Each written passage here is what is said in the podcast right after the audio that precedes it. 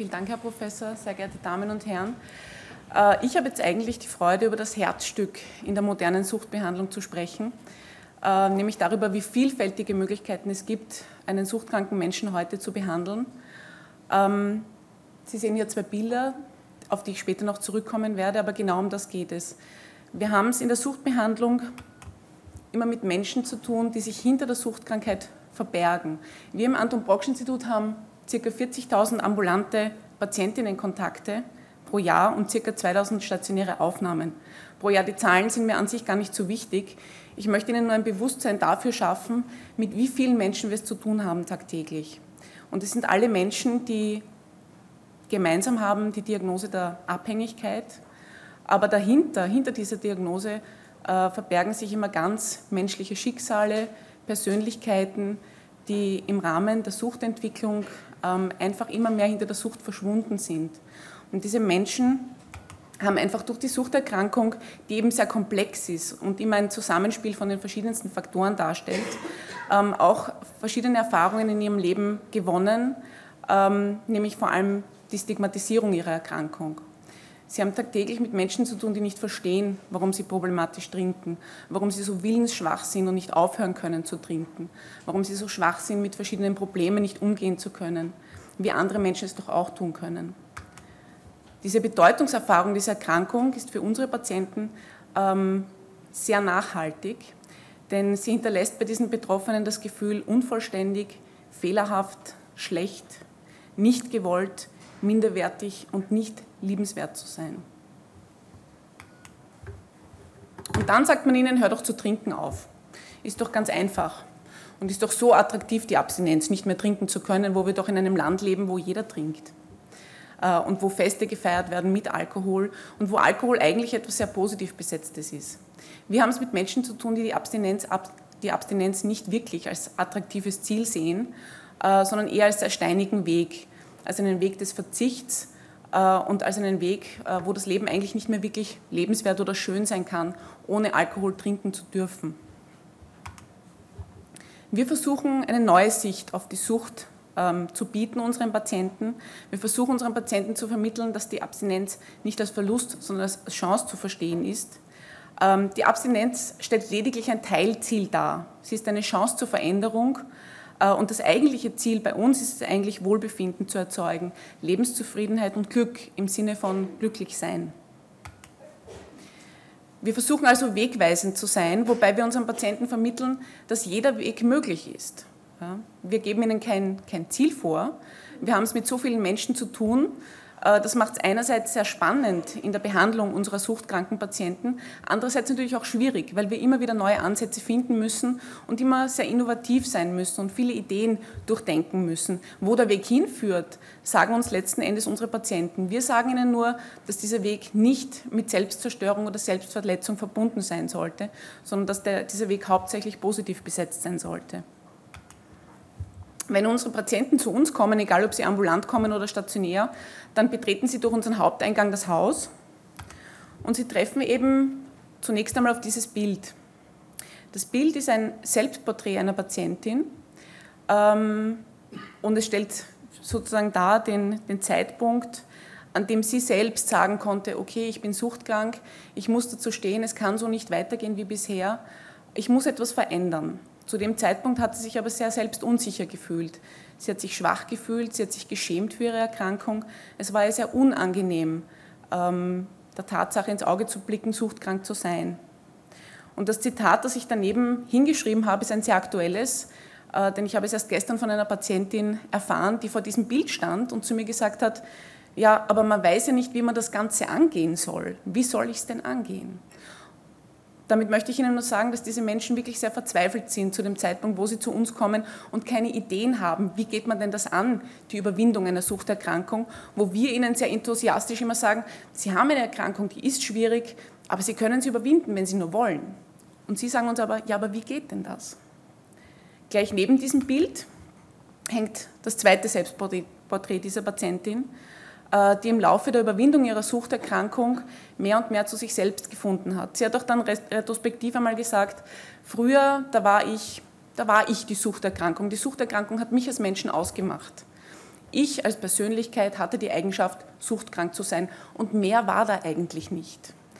Äh, zu dem Zeitpunkt, wo sie das zweite Porträt gemalt hat, ähm, hat sie schon sehr viele Persönlichkeitseigenschaften neu entdeckt, wiederentdeckt, Ressourcen entdeckt, Stärken entdeckt, die sie vorher auch hatte, aber die einfach im Rahmen ihrer Suchtentwicklung ihr abhanden gekommen sind. Ähm, sie hat aber dann auch gesagt, äh, bin das jetzt wirklich ich? Weil sie zur Erkenntnis gekommen ist, dass sie sich ein Leben lang weiterentwickeln wird, so wie wir uns alle ein Leben lang weiterentwickeln werden. Und das ist auch gut so. Und das sage auch ich immer meinen Patienten, wir müssen nie fertig sein. Wir können uns immer weiterentwickeln bis an unser Lebensende. Also auch ein Stück weit ist wichtig, mir den Druck unseren Patienten zu nehmen ähm, und ihnen zu vermitteln, sie müssen nicht zu einem bestimmten Zeitpunkt fertig sein. Ähm, in der Behandlung unserer Patienten ist immer wichtig äh, zu schauen, was bedeutet denn subjektives Wohlbefinden bei ihnen. Und da gibt es ganz unterschiedliche Faktoren, die Ihnen allen bekannt sind. Ähm, es gibt Situations- und Umfeldfaktoren, die möchte ich jetzt nicht näher auflisten. Und es gibt eben Dispositionen und Fähigkeitsfaktoren, die eben ganz persönlich bei den Betroffenen, bei den Menschen an sich liegen. Eine Definition von Lebensqualität besagt, dass, die, dass, es die Wahrnehmung ist des Einzelnen bezüglich seiner Stellung im Leben, im Kontext der Kultur und des Wertesystems, in dem er lebt und in Bezug auf seine Ziele, Erwartungen, Standards und Interessen. Wir wissen, dass Alkoholabhängige eine sehr geringe Lebensqualität haben. Das ist diese unterste Linie. Und deswegen ist es auch immer so wichtig zu schauen, äh, was sind es denn äh, für, für Möglichkeiten, wieder glücklich zu werden oder wieder zufrieden zu werden. Erst gestern habe ich in einer philosophischen Diskussionsrunde mit Patienten darüber philosophiert, was denn die persönlichen Glücksdefinitionen oder Glückswege bei ihnen sind. Und wir sind dahinter gekommen, äh, dass so viele es Menschen es gibt auf dieser Welt, es auch so viele verschiedene Glücksdefinitionen geben wird wahrscheinlich, weil jeder das ein Stück weit anders betrachten wird. Zwei Definitionen habe ich Ihnen dennoch mitgebracht. Eine von Frankl. Und er sagt, ursprünglich will der Mensch gar nicht glücklich sein. Was er will, ist vielmehr zum Glücklichsein Grund haben. Und eine zweite Definition von Lengle. Der Mensch will im Allgemeinen sein Leben real leben, in der tatsächlichen Welt, nicht in der Glücksdroge. Äh, ganz, ganz einfach erklärt, wenn, denn so versteht man es am schnellsten, äh, gehen wir davon aus, dass es sich immer um ein Balance-Modell handelt. Natürlich gibt es die Krankheit auf der einen Seite, es gibt den suchterlaubenden, den suchtkranken Teil, aber auf der anderen Seite kommen Menschen zu uns auch eben mit dem gesunden Anteil, auch wenn der vielleicht zum Zeitpunkt des Kontakts oder des Erstkontakts sehr klein ist und sehr gering ist. Uns geht es darum, diesen gesunden Anteil mehr und mehr in der Therapie zu stärken. Äh, Deswegen haben wir auch einen, ein, ein vielfältiges Angebot, äh, einen sogenannten multidimensionalen Therapieansatz, äh, wo wir den Patienten die verschiedensten Angebote bieten können, um herauszufinden, was tut mir gut, was bereitet bei mir Wohlbefinden, was macht mich glücklich, was, mich, was entspannt mich, was sind meine Bedürfnisse, was sind meine Wünsche im Leben, äh, wodurch möchte ich mich oder wohin möchte ich mich noch entwickeln. Letztendlich geht es uns darum, durch, diese, durch diesen multidimensionalen Therapieansatz ähm, wieder die Balance zu bekommen zwischen der Krankheit und zwischen der Gesundheit. Und wir sagen auch unseren Patienten, die Suchtkrankheit können wir nur zum Stillstand bringen. Sie werden ein Leben lang suchtkrank bleiben, aber sie können diese Krankheit auch im Griff haben, wenn sie mehr und mehr herausfinden, was ihre Fähigkeiten, was ihre Fertigkeiten, was ihre Kompetenzen sind und wie es ihnen gelingt, ihr persönliches Leben so zu gestalten, dass es ihnen gut geht. Das heißt, unsere medizinischen Module, die natürlich zweifellos ganz, ganz wichtig sind, werden bei uns ergänzt durch psychologische und psychotherapeutische Module und auch äh, durch die ganz innovativ neu benannten Orpheus-Module. Ähm, wir haben uns da ein Stück weit ähm, ausgeborgt, die, die, eine Geschichte aus der griechischen Mythologie. Odysseus hat ja auf, seiner, auf seinen Reisen, auf seiner Odyssee, äh, ist er auch mit seiner Mannschaft, mit seinem Schiff an den Sirenen vorbeigekommen. Ich weiß nicht, ob Sie diese Geschichte kennen. Die Sirenen sind sehr verführerische Wesen, Geschöpfe zwischen Vögeln und Frauen. Ähm, und ähm, sie, sie haben sehr verführerische Gesänge, die letzten Endes aber auch die Seefahrer immer wieder in den Tod getrieben haben. Und Odysseus äh, kam eben mit seiner Mannschaft an diesen Sirenen vorbei und er hat seine Mannschaft äh, gebeten, dass sie ihn doch an den Mast des Schiffes binden sollte, ähm, damit er den Sirenen nicht verfällt und den Sirenen ähm, nicht erliegt. Verstehen Sie ein bisschen die Sirenen als den Alkohol, als Symbol des Alkohols. Und Patienten haben das Gefühl, wenn sie zu uns kommen, zu Beginn, ähm, dass wir sie fesseln wollen, dass wir sie abbringen wollen vom Alkohol, dass wir den Alkohol verbieten wollen. Orpheus ist auch auf die Sirenen getroffen, später, und er hat eine Laute. Und mit dieser Laute hat er einfach eine viel lautere Musik gemacht, eine viel schönere Musik, eine viel attraktivere Musik und ist deswegen den Sirenen nicht verfallen. Deswegen haben wir uns ein Stück weit diesen Namen ausgeborgt, weil wir einfach unseren Patienten vermitteln wollen, man kann einfach eine schönere, eine, eine schönere Melodie spielen, man kann schönere Werte im Leben finden, man kann schöne Ressourcen im Leben entdecken, als es der Alkohol letzten Endes darstellt. Das heißt, es ist uns wichtig, durch eine neue Art der Lebensgestaltung zu einer besseren Lebensqualität zu gelangen. Und das gelingt uns eben durch die Stärkung und den Ausbau bestehender Ressourcen, durch die Schaffung und Gestaltung neuer Ressourcen und durch die Wiederentdeckung verschütteter Ressourcen. Unsere Patienten kommen mit vielen Ressourcen, mit vielen Fähigkeiten, mit vielen Fertigkeiten und uns geht es darum, genau diese wieder zu bestärken und aufzubauen und auszubauen. Zu den externen Ressourcen zählen eben wichtige Bezugspersonen. Deswegen haben wir auch die Angehörigenbetreuung, Freunde, Familie, Arbeit, Wohnung, finanzielle Mittel und Umweltbelastungen. Zu den internen Ressourcen die in uns selbst ruhen, zählen wir Stärken, Fähigkeiten und Kompetenzen, Talente, Begabungen, Bevorzugungen, Hobbys, Erfolgserlebnisse, letztendlich alles das, was Spaß macht. Das sind zugrunde liegende Konzepte der Orpheus-Module, auf die ich im Speziellen auch aufgrund der Zeit nicht eingehen kann und nicht eingehen möchte. Die sind Ihnen aber alle sicherlich bekannt. Ganz wichtig ist in der Umsetzung der Ressourcenarbeit das Kohärenzgefühl. Unseren Patienten muss irgendwie klar sein, um was es geht. Sie müssen sich äh, selbstsicher fühlen und sie müssen sich fähig fühlen, gewisse Dinge auch umzusetzen. Dazu gehören eben drei Komponenten. Sie müssen verstehen, warum ist es wichtig, Ressourcen in meinem Leben aufzubauen, warum ist es wichtig, mir meiner Fähigkeiten, Fertigkeiten und Kompetenzen bewusst zu werden. Sie müssen aber auch wissen, wie kann ich das Ganze handhaben, wie funktioniert denn das, wie setze ich das Ganze um und Sie müssen ein Stück weit natürlich auch die Sinnhaftigkeit dahinter erkennen können. Wir wissen, dass es bei Alkoholabhängigen ein vermindertes Kohärenzgefühl gibt und wir wissen auch, äh, dass äh, Abhängige mit niedrigem Kohärenzgefühl früher die Behandlung abbrechen und dass Abhängige mit niedrigem Kohärenzgefühl häufiger rückfällig werden. Das heißt, dass das Kohärenzgefühl eine ganz zentrale Bedeutung als Ressource in der Behandlung von Alkoholabhängigen hat, aber natürlich auch in der Rückfallsprophylaxe. Ähm, Soziale Unterstützung als Ressource wurde heute auch schon von Oberarzt Schmidt angesprochen. Ähm, wir wissen, dass es verringerte soziale Unterstützung und erhöhte soziale Belastung bei alkoholabhängigen Patientinnen gibt. Wir wissen auch, dass im Speziellen alkoholabhängige Frauen äh, wegen Alkoholismus deutlicher als Männer Verluste sozialer Unterstützung erleben. Frauen trinken ja zumeist auch vermehrt heimlich. Ja. Ähm, es gibt da auch ein, ein, ein, sehr gutes Buch in diesem Zusammenhang, äh, das heißt die unheimliche, die heimliche Sucht, unheimlich zu trinken. Ähm, und es ist auch so, dass stationäre Rehabilitationsprogramme für alkoholabhängige Patienten schwach positive Effekte auf wahrgenommene soziale Unterstützung haben. Deswegen ist uns auch so wichtig, die soziale Unterstützung als Ressource in ganz zentral in den Mittelpunkt der Therapie auch zu stellen, auch mit unserem Angehörigenbetreuungsangebot. Wir wissen, dass soziale und gesellschaftliche Ressourcen einen lang anhaltenden Einfluss auf die Entwicklung des Alkoholismus haben.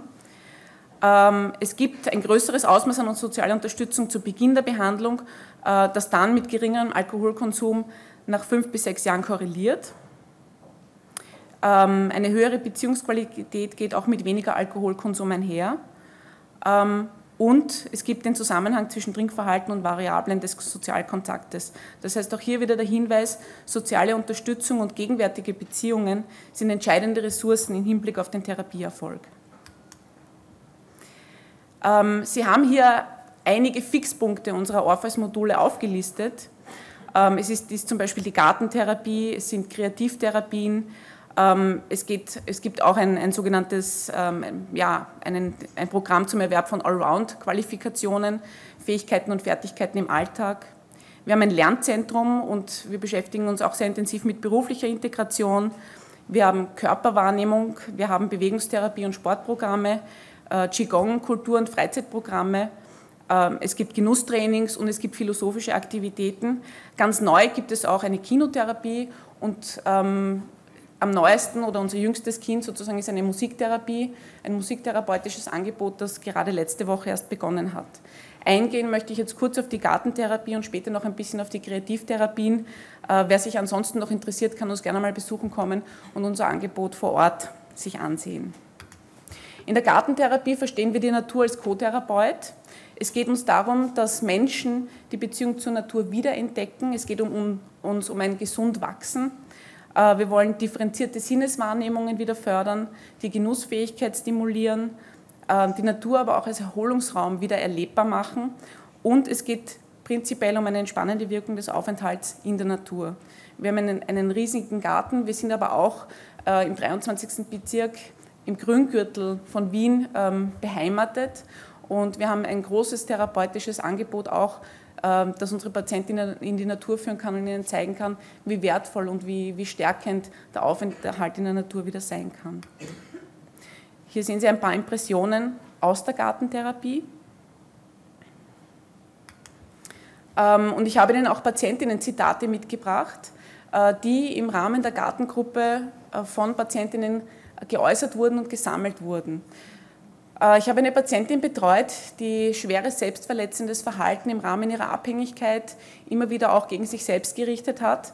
Und sie hat sich wirklich immer mit sehr, sehr großen Messern in den Bauch gestochen. In der Arbeit in der Gartentherapie hat sie irgendwann einmal gesagt, lieber umstechen als Bauchstechen. Ein anderer Patient hat gesagt, Alkohol ist wie die Schnecken. Ich muss ständig darauf aufpassen, dass die Schädlinge den Salat nicht vernichten. Wieder eine andere Patientin hat gesagt, ich hoffe auch bald die Früchte meiner Arbeit in der Therapie ernten zu können. Die Gartenarbeit erdet mich. Ich bin mehr bei mir. Einen kleinen Einblick in die Kreativtherapien. Sie sehen hier äh, einige Kunstwerke, die von unseren Patienten gestaltet wurden. Es gibt hier eine Tonwerkstatt, es gibt Maltherapien, äh, es gibt die Möglichkeit mit Holz ähm, bestimmte Produkte zu erwerben. Uns geht es in der Kreativtherapie um das Wiederentdecken kreativer, Anteile, ähm, um Selbstbestätigung und Erfolgserleben. Die, Patientin, die Patienten ähm, produzieren bei uns ja auch gewisse Gegenstände, äh, die sie mit nach Hause nehmen können, wo sie sich daran erinnern können, ihren Aufenthalt, was ihnen als Ressource gut getan hat. Aber oft passiert es auch, dass sie diese Produkte ihren Angehörigen schenken und damit wieder es zu einer Stabilisierung in den sozialen Beziehungen kommt. Äh, in der Kreativtherapie geht es aber natürlich auch um den Zugang zu den eigenen Gefühlen anders zu bekommen und Kunst als Ausdrucksmöglichkeit zu erleben. Es gibt hier eben Mal- und Gestaltungstherapien, Kreativkurse, Kunstprojekte, Aktivgruppen. Ähm, zusammenfassend soll noch einmal festgehalten werden, dass den Ressourcen in der Therapie ebenso Raum gegeben werden muss wie den Defiziten es muss gleichzeitig an den umweltspezifischen als auch an den innerpsychischen Ressourcen gearbeitet werden, die jeder Patient, jeder Mensch zu uns mitbringt. Ähm, natürlich ist es auch wichtig, einer ressourcenorientierten Behandlung ebenso wie bei krankheitswertigen Störungen eine spezifische ressourcenorientierte Diagnostik äh, vorauszusetzen, aber natürlich das Ganze auch zu evaluieren, was wir auch in naher Zukunft tun werden. Und es ist wichtig, ähm, dass der Patient Experte seiner Probleme ist und dass wir ihn als Experten auch verstehen und dass wir auch versuchen herauszufinden, was der Patient an sich selber glaubt von sich, was seine Ressourcen sind und was er, mit, was er mitbringt und was er als freudvoll und als gut erlebt. Letzten Endes verstehen wir die Orpheus-Module als eine Chance. Ja, Krise kommt ja auch aus dem Griechischen. Krisis und heißt ja nichts anderes als Chance, Neubeginn. Äh, und in dieser Krise und in jeder Krise liegt die Chance der Wiedergeburt, die Chance, sich selbst als Individuum neu zu erkennen und die Veränderung zu wählen, die uns zum Wachstum und zur Vervollständigung wieder verhilft. Vielen Dank für Ihre Aufmerksamkeit.